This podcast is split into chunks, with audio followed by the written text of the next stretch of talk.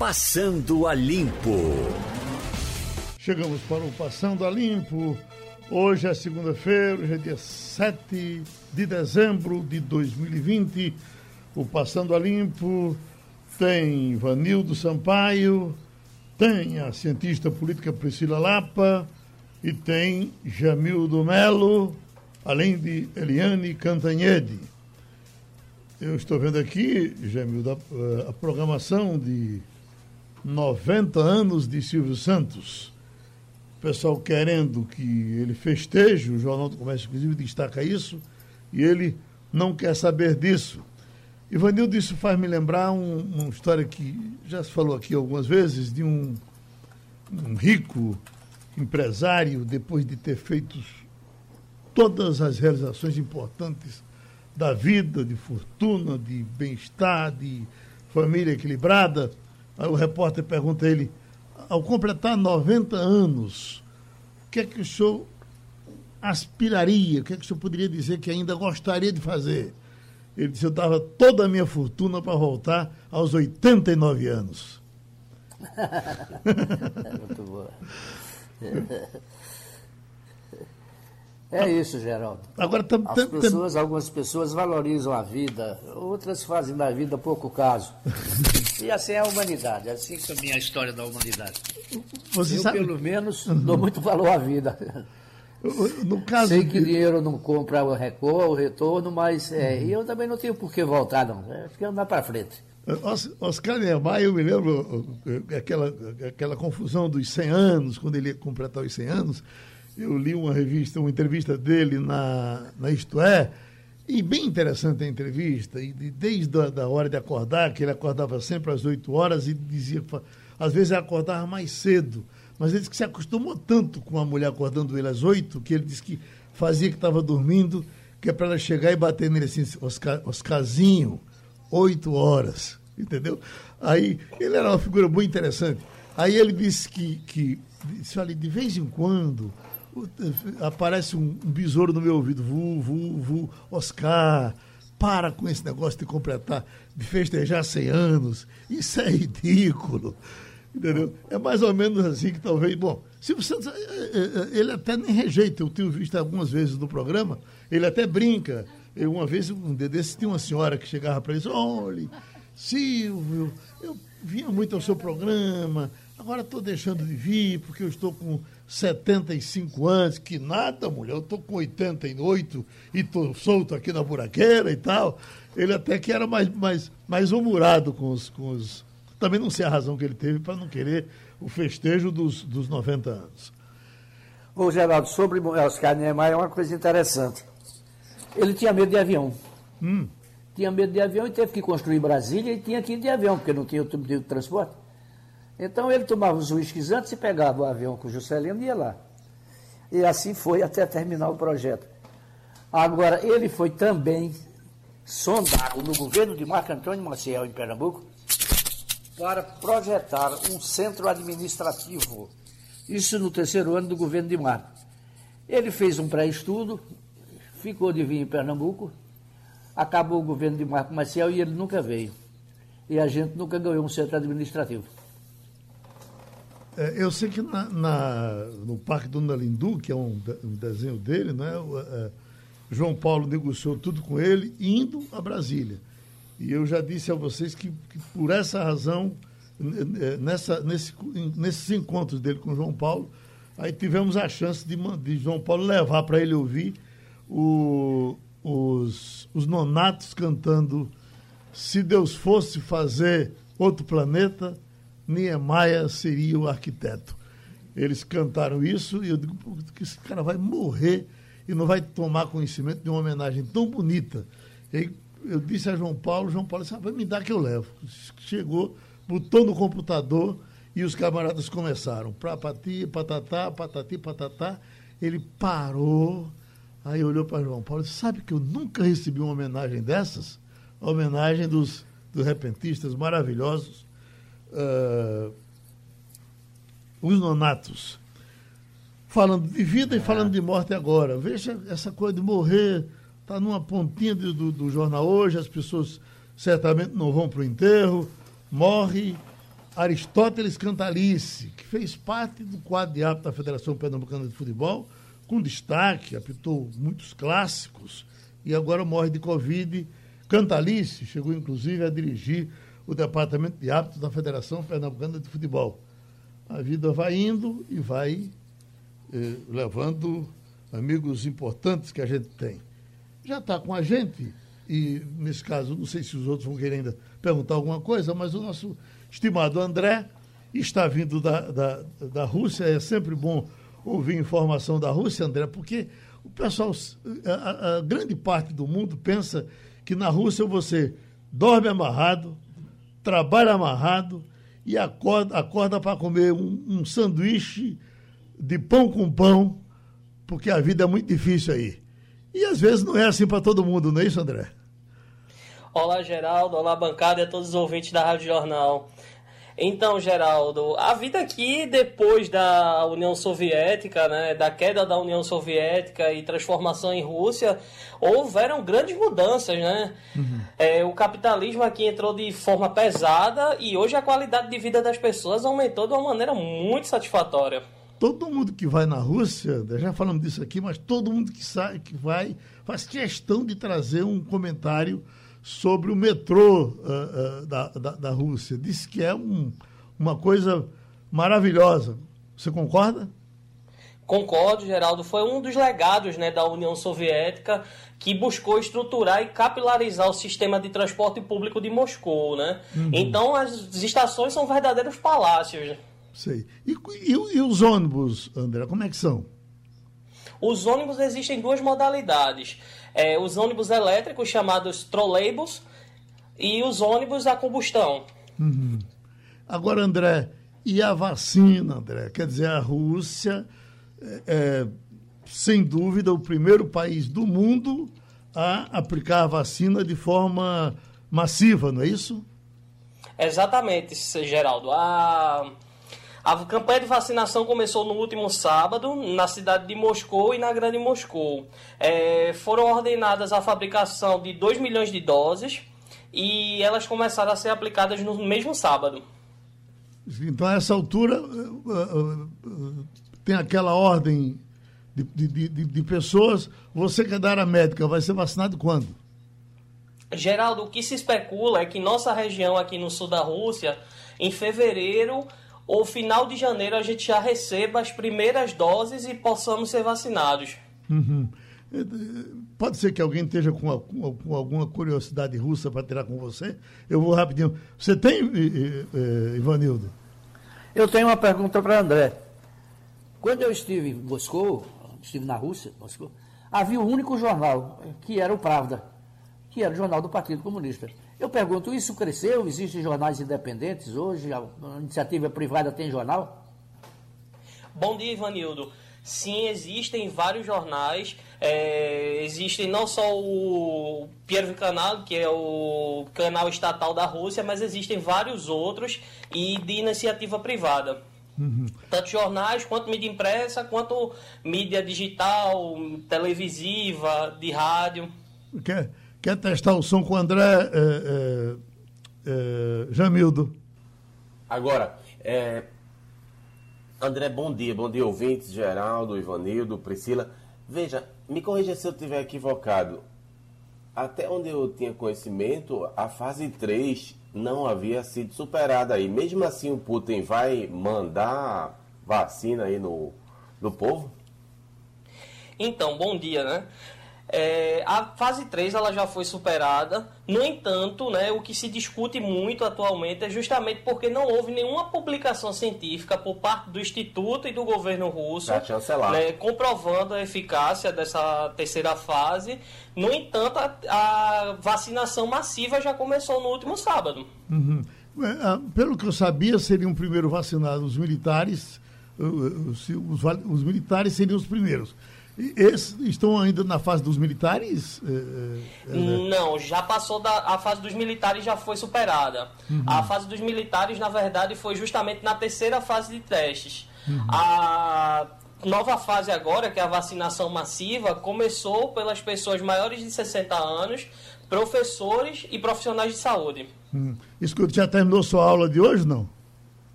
Terminei, mas ainda tenho a segunda parte. Então vá para elas, tá certo? Tá bom, Geraldo. Abraço grande, Um André. abraço. Eita, eh, estamos com o senador gaúcho Lesier Martins. Para conversar com o senhor, senador, temos aqui Jamildo Melo, eh, Ivanildo Sampaio, jornalistas da nossa bancada, e a cientista política Priscila Lapa. O senador Lesier participou de um debate aqui há uns dois meses, mais ou menos, e agradou em cheio os nossos ouvintes. Eu estou me lembrando aqui, por exemplo, de Rubem Mesquita, que disse: encontra um jeito daquele senador que fala bonito falar novamente. Então, nada melhor do que o dia de hoje para a gente ouvir o senador Lazier Martins, depois, senador, dessa decisão tomada pelo Supremo eh, de não permitir reeleição na Câmara nem no Senado. Era o que o senhor queria? Evidentemente, Geraldo Freire. É, obrigado pelas referências generosas. Meu bom dia também ao, ao Melo, ao Sampaio, à doutora Priscila e aos ouvintes dessa rádio tão tradicional de Pernambuco, a Rádio Jornal do Comércio do Recife.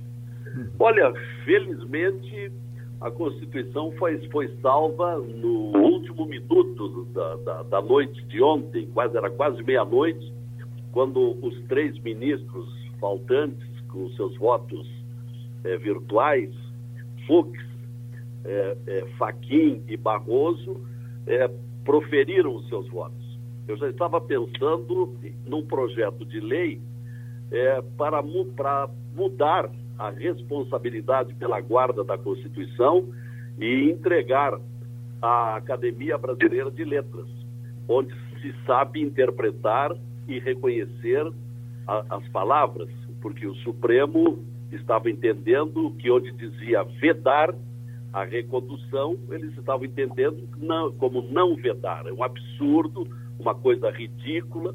Os brasileiros agora sabem bem quem é quem, quais são os ministros do Supremo confiáveis e quem são aqueles que não merecem confiança. Aliás, não só por esse episódio, porque se nós fôssemos recapitular o que já fizeram estes cinco que queriam a recondução do Davi Alcolumbre e do Rodrigo Maia, principalmente o Davi, para o qual eu fiz campanha para ser o presidente substituto do Renan Calheiros, e aí acabamos elegendo sem querer e sem saber um igual ou pior, que não realizou, por exemplo, nenhuma reunião da mesa diretora do Senado em todo o ano passado, nenhuma. E neste ano apenas uma, quando foi para determinar a cassação eh, julgada pelo, eh, pelo TSE da ex-senadora Selma.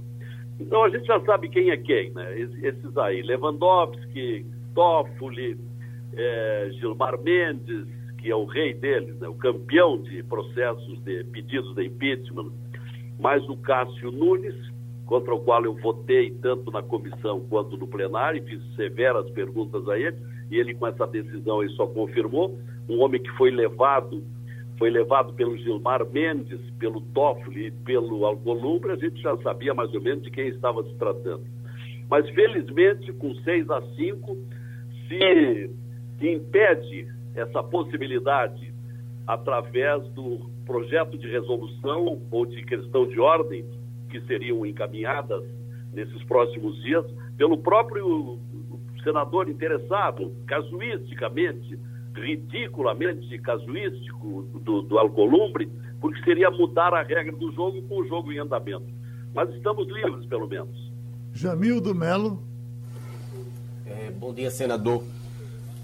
Uma, uma decisão dessa do STF pode ser interpretada como uma vitória de Bolsonaro, já que não havia o interesse que Maia continuasse candidato. E no plano prático, isso vai obrigar uma rearrumação das candidaturas ou nada muda porque as correntes de opinião, as correntes partidárias, elas acabam mantendo aquela configuração, de repente só muda o representante? Olha, meu prezado Jamil Melo, o governo não queria o Rodrigo Maia, mas queria muito o Alcolumbre. Então, parcialmente, foi atendido.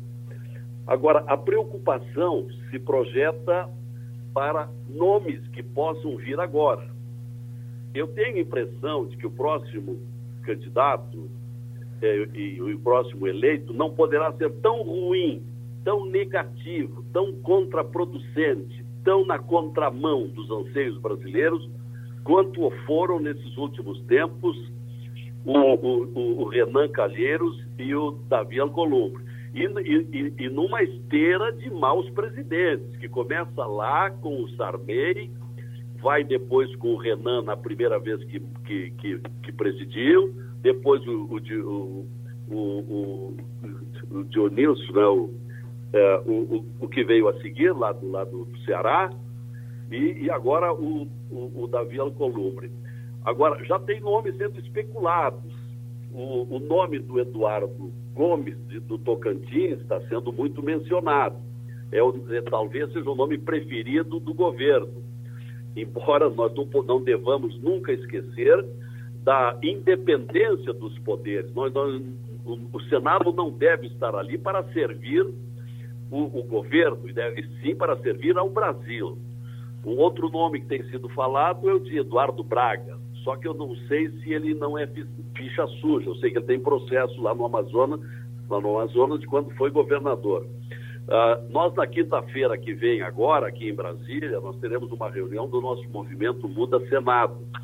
Hoje integrado ainda de 16 senadores. Começamos com 22, alguns saíram. E vamos procurar o lançamento de um nome. É, eu já coloquei o meu nome à disposição ao, ao Álvaro Dias, que é quem vai presidir essa reunião. Mas uh, o grupo é que vai decidir.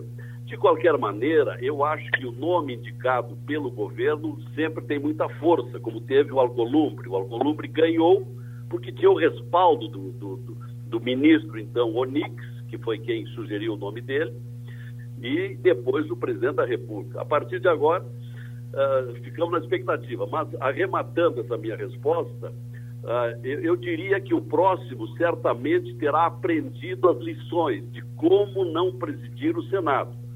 Davi foi tudo no sentido contrário, não só porque nunca realizou sessões da mesa, sempre decidiu com absolutismo, sozinho, nunca submeteu os pedidos de impeachment à mesa, que tinha obrigação de submeter, e, e foi uma das razões desse apoio é, forte do, do, Supremo, porque o Davi assumiu um compromisso com o Gilmar Mendes e com o Toffoli de que, se fosse eleito, jamais colocaria em pauta um pedido de impeachment.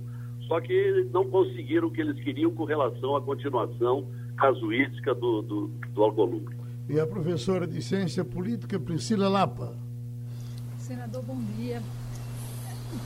Tem se especulado se a derrota de Maia, né, uma possível mudança de rumo na condução da Câmara, seria a possibilidade do avanço de uma pauta mais conservadora, de uma pauta mais bolsonarista, que nesses dois primeiros anos não progrediu muitas vezes pelo veto realmente da, de colocar em votação, né, dessa movimentação política protagonizada pelo Rodrigo Maia. O senhor acredita que será uma oportunidade do avanço dessa pauta agora nesses próximos dois anos? Ora, doutora Priscila, há uma pulverização de candidatos à Câmara, então a gente não sabe para que lado vai. Uh, eu sei que o preferido do governo era o Arthur Lira, deputado federal de Alagoas e que já foi deputado estadual e que agora foi envolvido aí numa denúncia do Ministério Público alagoano de uso de rachadinhas, a exemplo do Flávio Bolsonaro. Só que um juiz federal é, tornou sem efeito a, a, instrução, entendendo que a instrução do, do processo não competia à, à, à polícia estadual e justiça estadual. Então, então parece que, que, que, que o Arthur Lira está livre para concorrer só não sei se não se desgastou moralmente para isso. Então é muito difícil responder essa sua proposta, que é, é oportuna, é inteligente, mas só depois de nós sabermos quem será o candidato, uma coisa me parece muito provável, doutora Priscila. O candidato à presidência da Câmara será do Centrão. E o Centrão está fechado com o presidente Bolsonaro. Basta ver aí a distribuição de cargos cada vez mais crescente. E, e, e, com o presidente da Câmara, sendo do Centrão, vai evoluir ainda mais essa distribuição do tomar lá da cá, algo que o presidente Bolsonaro tinha dito que não, que não obedeceria, que não seguiria. Mas essa é uma impressão que tenho. O, o, o vencedor da Câmara será do Centrão. Jornalista Ivanildo Sampaio. Bom dia, senador. O senhor faz críticas muito duras contra o, contra o, Superior Tribunal de Justiça, o Supremo Tribunal de Justiça, e muita gente concorda com o senhor. No entanto, é, a imagem do Senado Nacional não é a melhor junto à sociedade brasileira. O senhor considera que o ano legislativo no Senado foi positivo? O que é que o senhor destacaria ah, de projetos importantes que foram aprovados pelo Senado em benefício da população brasileira?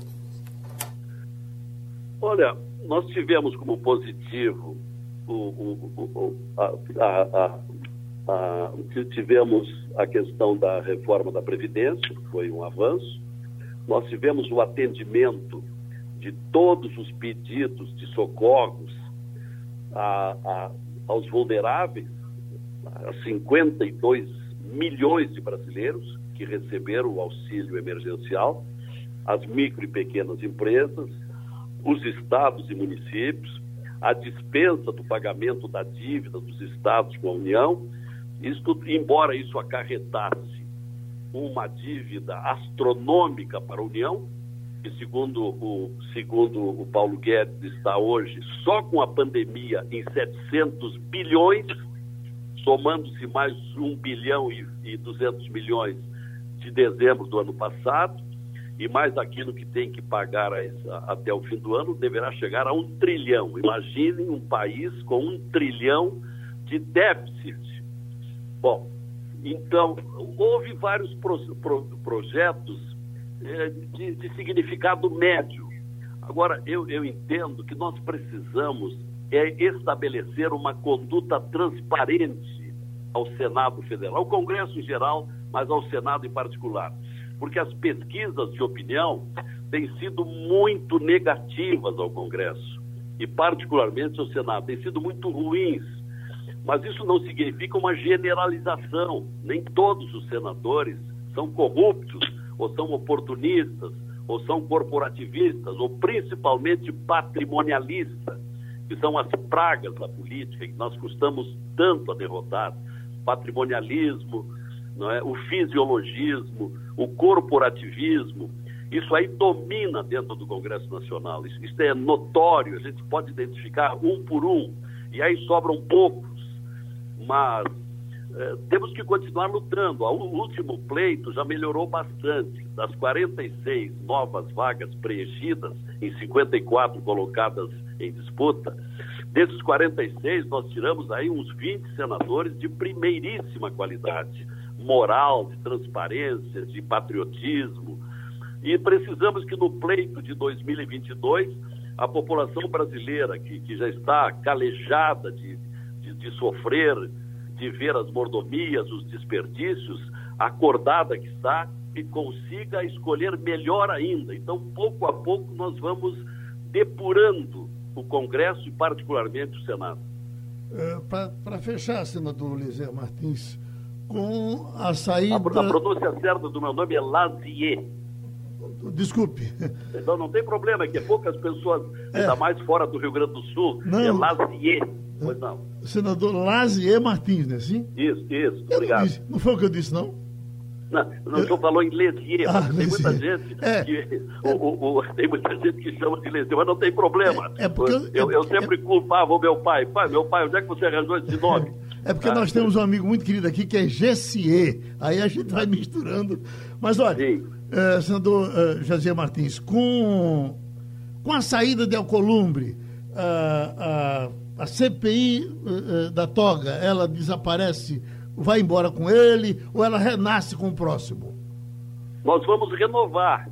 Vamos renovar em fevereiro do ano que vem. O autor da primeira eh, foi o, o, senador sergipano, é gaúcho de nascimento, Alessandro Vieira, ele é da cidade de Passo Fundo, e foi jovem ainda para o Sergipe, era delegado de polícia, ele foi o autor é, do projeto da, da, da Lava Toga. Aí nós conseguimos reunir é, 29 assinaturas. Na noite em, em, em, que deveríamos discutir, o presidente Alcolumbre suspendeu a sessão para continuar no dia seguinte e trabalharam durante a noite e convenceram três senadores a retirar as assinaturas. Aí, sem o número mínimo, não foi possível levar avante e nunca mais conseguimos. Mas agora, como vai mudar o presidente da casa, vamos recomeçar em fevereiro do ano que vem, porque é necessário, com, com esse Supremo que está aí, não todos, evidentemente, com alguns ministros que estão lá, não é possível continuar. Nós devemos submeter. Por exemplo, o, o, o, tem, tem, um pedido de impeachment é, daquele jurista paulista, não me lembro agora, é, que ele aponta 30 e 32 infrações do, do Gilmar Mendes, escancaradas, desvios, etc. Então é um caso flagrante que precisa ser examinado. O próprio Toffoli, que nunca se deu por impedido em, pro, em processos que ele julgava de, de amigos, né? o fato de ter criado o inquérito, é, o, o inquérito das fake news, sendo, sendo, não sendo atribuição do Supremo criar inquérito, ele deveria ter pedido ao, ao, ao Ministério Público Federal, mas não o fez, e assim por diante. Então, precisa, esses atos de alguns ministros precisam ser examinados, e isto só é possível dentro de uma CPI. O nosso maior agradecimento ao senador Lazier Martins muito obrigado e a gente quer contar com o senhor outras vezes, tá certo? Sempre é um prazer, ainda mais falando para essa poderosa emissora que aprendi a admirar desde muito cedo. Um abraço a todos os participantes do programa e aos ouvintes da Jornal do Comércio. Já estamos com Eliane Cantanhede. Acabamos de conversar, Eliane, com o senador do Rio Grande do Sul, Lazer Martins, aqui no Passando a Limpo. Entre outras coisas, ele terminou dizendo que com a saída de Alcolumbre agora e certamente a eleição de outro senador, eles vão reativar a CPI Lava Toga. Você acha mesmo que isso prospera ou fica só na conversa? Todo Oi, mundo... bom dia, Geraldo. Ninguém, ninguém vai deixar ela nascer. bom dia, Geraldo. Bom, bom dia. dia, colegas, ouvintes. Olha, isso não vai prosperar não vai prosperar. Por quê? Porque o Supremo Tribunal Federal deu um mau passo, né? É, gastou muita energia numa causa perdida. Mas o Supremo Tribunal Federal tem serviços prestados à nossa democracia.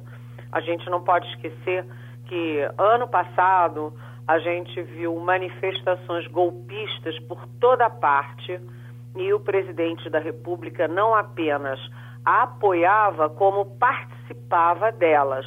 E aí eu cito até o passeio que o presidente Bolsonaro deu de helicóptero sobrevoando uma dessas manifestações que eram contra o Congresso, contra o Supremo, pedindo a volta do, do regime militar. É, e ele estava ao lado do ministro da Defesa, que é o general de quatro estrelas, Fernando Azevedo e Silva. A outra manifestação na porta do quartel-general do Exército e o presidente Bolsonaro foi num crescendo e isso tudo só parou porque o Supremo Tribunal Federal do Brasil botou um pé na porta e disse não. E você teve manifestações é, aqueles fogos de artifício contra o Supremo, os responsáveis acabaram inclusive presos. Você tem é, inquéritos é, que estão indo muito bem sobre é, gabinete de ódio, sobre estruturas no Congresso, na internet e por aí afora, contra as instituições, contra a democracia, e o Supremo Tribunal Federal tem serviços prestados. O Supremo deu um mau passo ao tentar brigar agora contra a Constituição. Foi péssimo para o Supremo, péssimo para o Congresso e particularmente péssimo para Rodrigo Maia e Davi Alcolumbre. Mas isso não significa que neste momento o alvo seja o Supremo Tribunal Federal e seus ministros. Ou seja, com todo respeito ao senador Lazier Martins, que é um bom é, senador, muito respeitado aqui em Brasília, e isso é uma ideia que não prospera por falta de oportunidade. A professora de Ciência Política, Priscila Lapa. Bom dia, Eliane.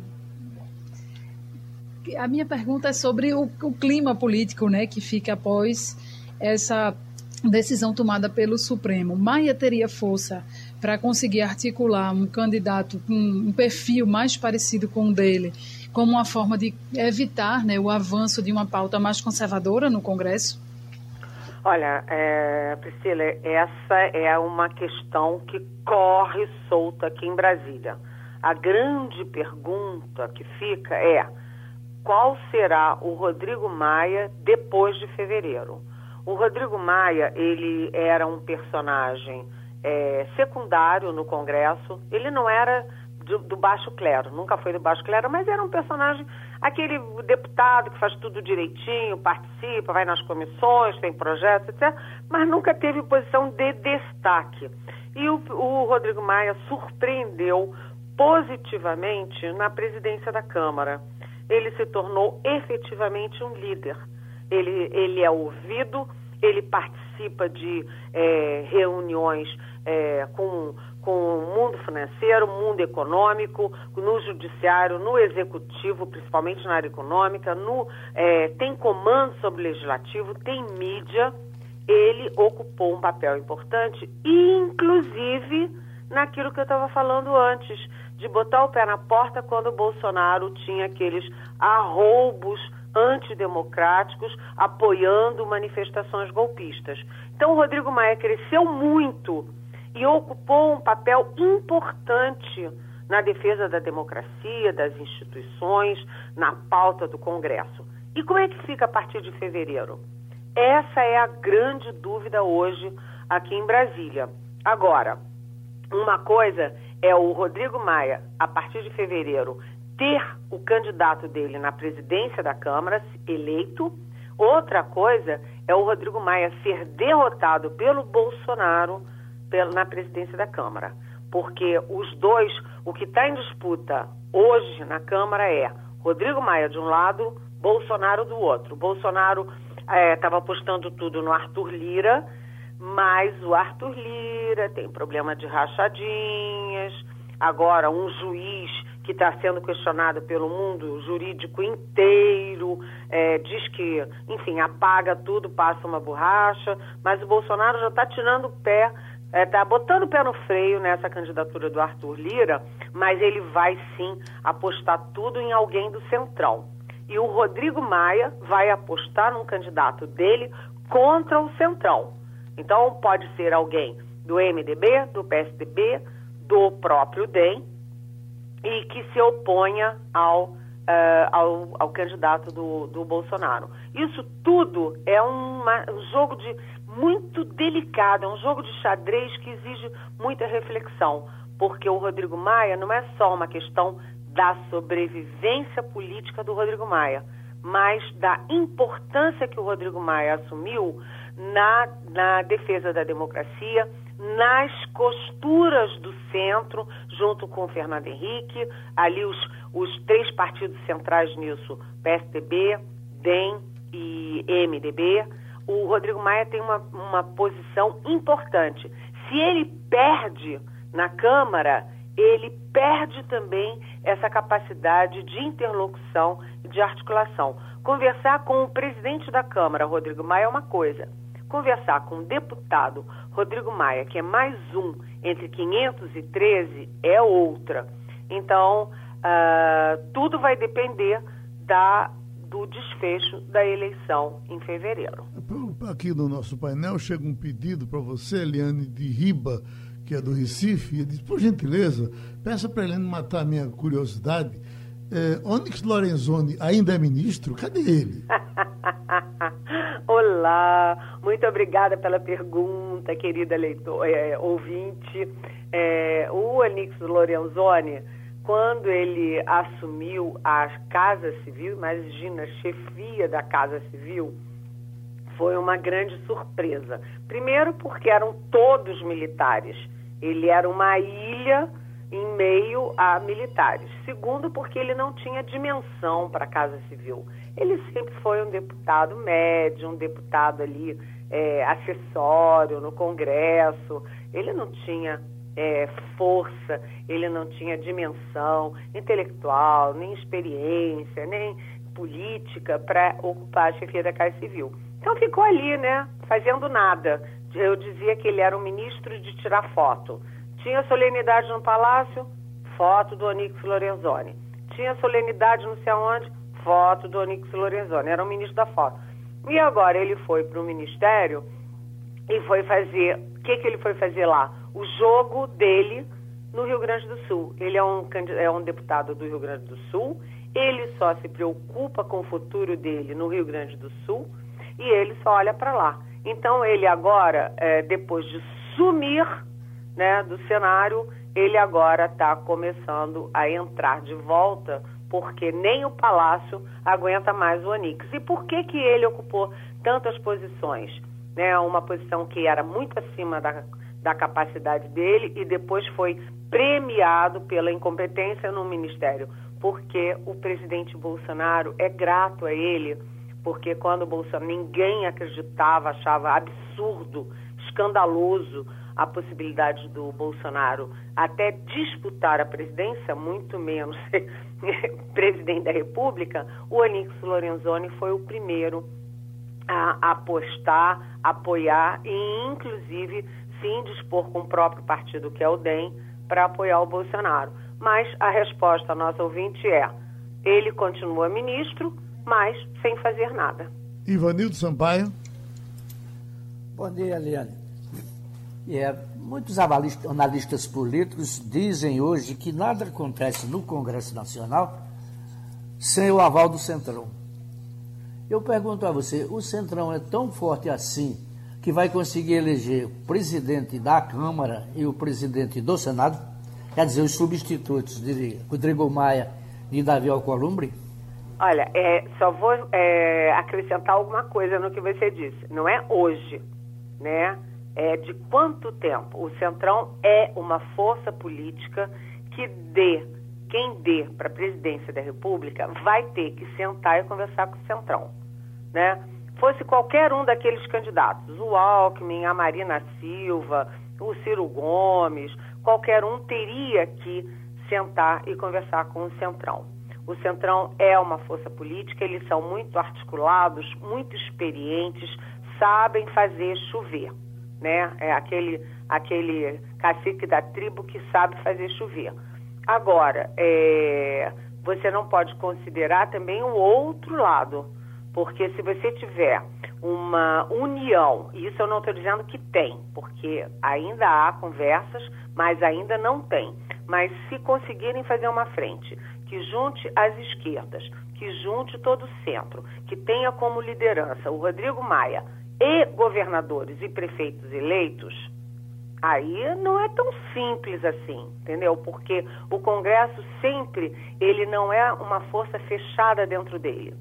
O Congresso sofre as influências e as pressões que vêm de fora, que vêm da opinião pública, que vêm das prefeituras, vêm dos governos, vêm da área econômica, vêm do, do ambiente é, empresarial e financeiro, ou seja, o Centrão é muito forte, mas ele não, não se pode dar a vitória antecipadamente. Ainda tem muito jogo e o Rodrigo Maia, por enquanto, ainda tem a caneta, a força e a capacidade de articulação. Acho que não dá para apostar ainda no desfecho em fevereiro.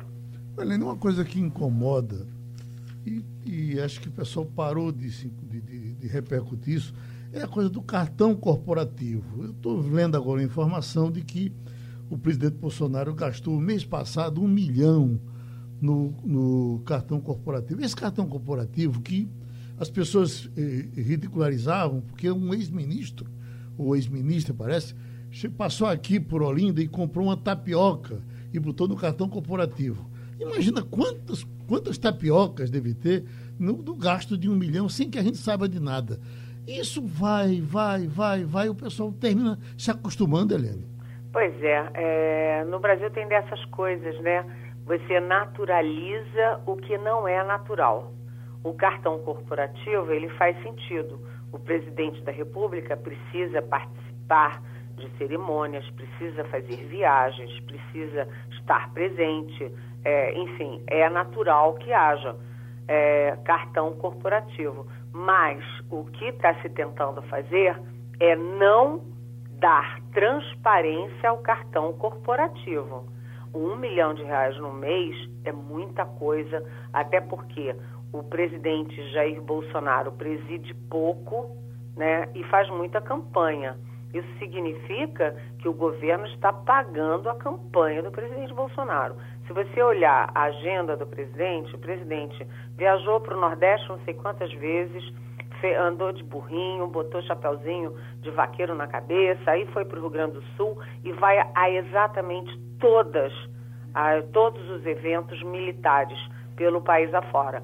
Qualquer é, meia dúzia de cadetes que faz alguma coisa em algum lugar, lá vai o Bolsonaro e isso é o povo brasileiro que está pagando. No momento de pandemia, que é, você tem uma crise é, na, na indústria, crise no comércio, as lojas fechando, o desemprego, 14 milhões de desempregados, é, crise fiscal, você tem, enfim, tudo isso acontecendo, um milhão de reais é muita coisa para o povo brasileiro pagar. O presidente Bolsonaro deveria ir a público e explicar, tintim por tintim, gastei aqui nessa tapioca, nessa outra tapioca que não era só com queijo, que tinha uma bananinha e uma canelinha, então era mais cara, e, é, e também explicar o resto que é gasto, porque o cartão corporativo é do presidente, é da primeira-dama, é dos ministros, é do Planalto, e vai, vai, vai embora. O presidente se é, elegeu em 2018 com o discurso do combate à corrupção e com o discurso do simplesinho. Todo mundo lembra o presidente sentado numa mesinha com uma toalha de plástico, comendo pão, manteiga e tomando café num copo de geleia. Então ele, ele se elegeu com essa imagem. Ele no início do governo ele ele forçou muito essa imagem. Então ele tem que explicar como é que agora vive nababescamente, que não tem nada a ver com um copo de geleia. O sigilo, Helene, vale só para o cartão do presidente ou está valendo também para os ministros? Ninguém está prestando conta? Ninguém está prestando conta. Uhum. É um sigilo inexplicável, porque quem paga a conta, que é o povo brasileiro, tem direito de saber em que, que ele gastou dinheiro. Se você vai numa loja e compra três itens, você vai lá e confere, olha, 29 reais disso, 50 reais daquilo, 5 reais daquilo outro, não é isso? Uhum. E nós que pagamos a conta queremos saber exatamente em que está sendo usado o dinheiro. É inexplicável você ter sigilo por uma conta que é para quem paga essa conta. Jamildo Melo. Muito bom dia, Eliane. É, uma semana importante para todo mundo. Começa a vacinação lá no Reino Unido, né? A partir de amanhã. Aqui em São Paulo tem a definição pelo governo Dória da programação das vacinas, mas a, a, a Covid continua correndo solta. Você sabe disso muito bem. É, vai adiantar alguma coisa para o, o Dória fazer esse tipo de coisa? Ele vai conseguir tirar vantagem? Porque há muita crítica ao governo federal porque não definiu ainda o que vai fazer, como vai fazer e inclusive não contratou ainda as vacinas que eh, estariam disponíveis. É, primeiro, se você me permite, Jamildo, eu vou dar um testemunho rápido. É, eu tirei 15 dias de férias e a, na primeira semana eu fui re, me reenergizar numa praia em Alagoas e fiquei absolutamente chocada porque ninguém na cidade usava máscara. Eu acho que eu era a única pessoa que andava para lá e para cá, em padaria e tal, de máscara. As pessoas não aderiram às máscaras nas praias de Alagoas. Isso é gravíssimo. Aí eu fui, a, a segunda semana eu fui cuidar da minha mãe no Rio, porque ela quebrou o fêmur, tadinha, muito velhinha. E no Rio de Janeiro tá uma festa. Você passa de carros, bares lotados, restaurantes lotados, os, os dois sujeitos do estacionamento do hospital, do hospital, não usavam máscara. Aquele que pega o cartão de crédito, que está ali cara a cara com você, o frentista do posto de gasolina, não usava máscara no Rio de Janeiro. É aquele que fica cara a cara com você também ali no carro, porque você entrega o cartão ou paga o dinheiro ali para ele cara a cara, ele sem máscara. É um risco para ele, é um risco para o cliente. Então as pessoas não estão levando a sério. Você vai ter Natal, Ano Novo, festa, viagem, aeroporto cheio, ônibus cheio. Todo mundo, olha, numa boa. Janeiro vai ser explosivo. A gente chegou numa fase em que a gente tinha três, quatro estados em que havia aumento de casos de mortes. Agora já são 17 estados onde aumentam as mortes.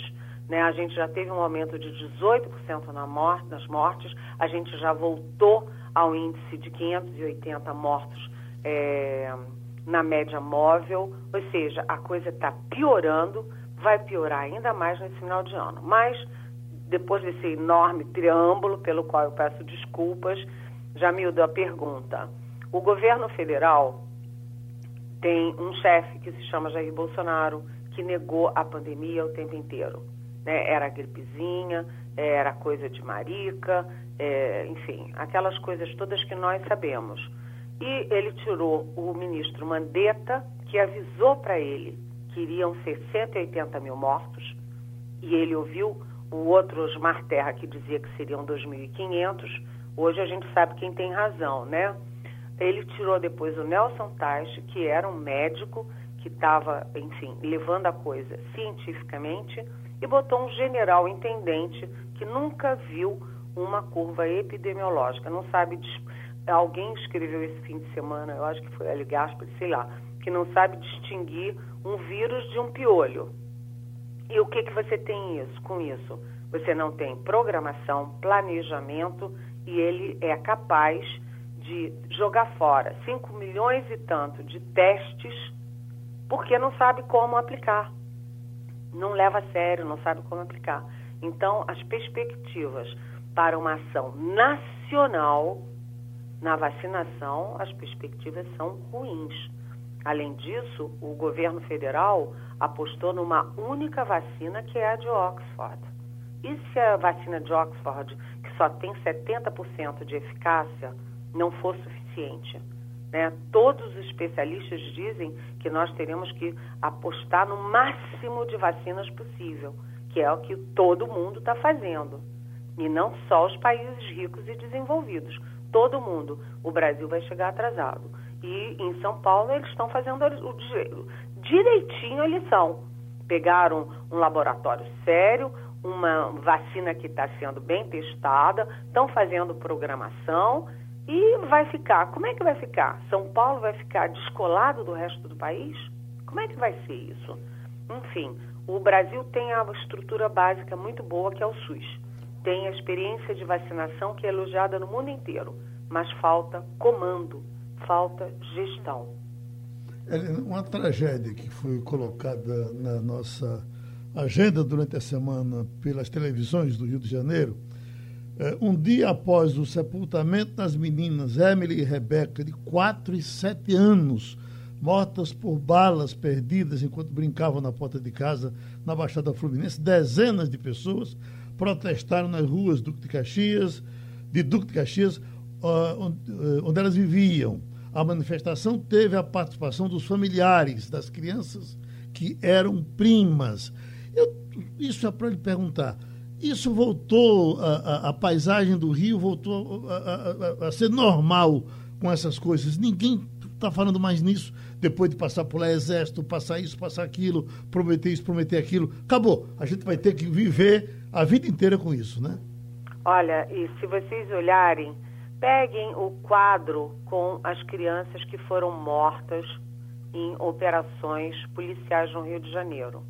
Você vão, vocês vão ver que todas eram negras ou eram é, pardas. Todas, todas. Você não vê uma criança branca entre as crianças mortas num tiroteio no Rio de Janeiro. Por quê? Porque você junta o racismo que o Bolsonaro e os ministros dele negam, né? E a questão social, né? Onde é que você tem policial entrando armado, atirando à torta, direito, a, batendo, é, fazendo tiroteio no meio da rua com um bandido? Em áreas pobres da periferia. Você não vê isso no Leblon, você não vê isso é, em Ipanema, você não vê onde ficam as criancinhas é, é, brancas e ricas ou de classe média alta. Então, Geraldo, é uma questão estrutural e que tem que ser combatida como uma questão de cada um de nós.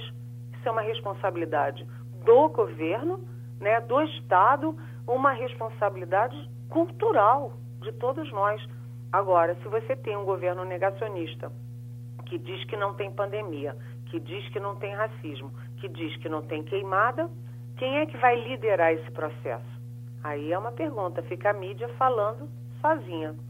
Helena, a gente se encontra depois, não é isso? É isso. Um beijo para vocês e até semana que vem. Ok, e terminou o Passando a Limpo. Passando a Limpo.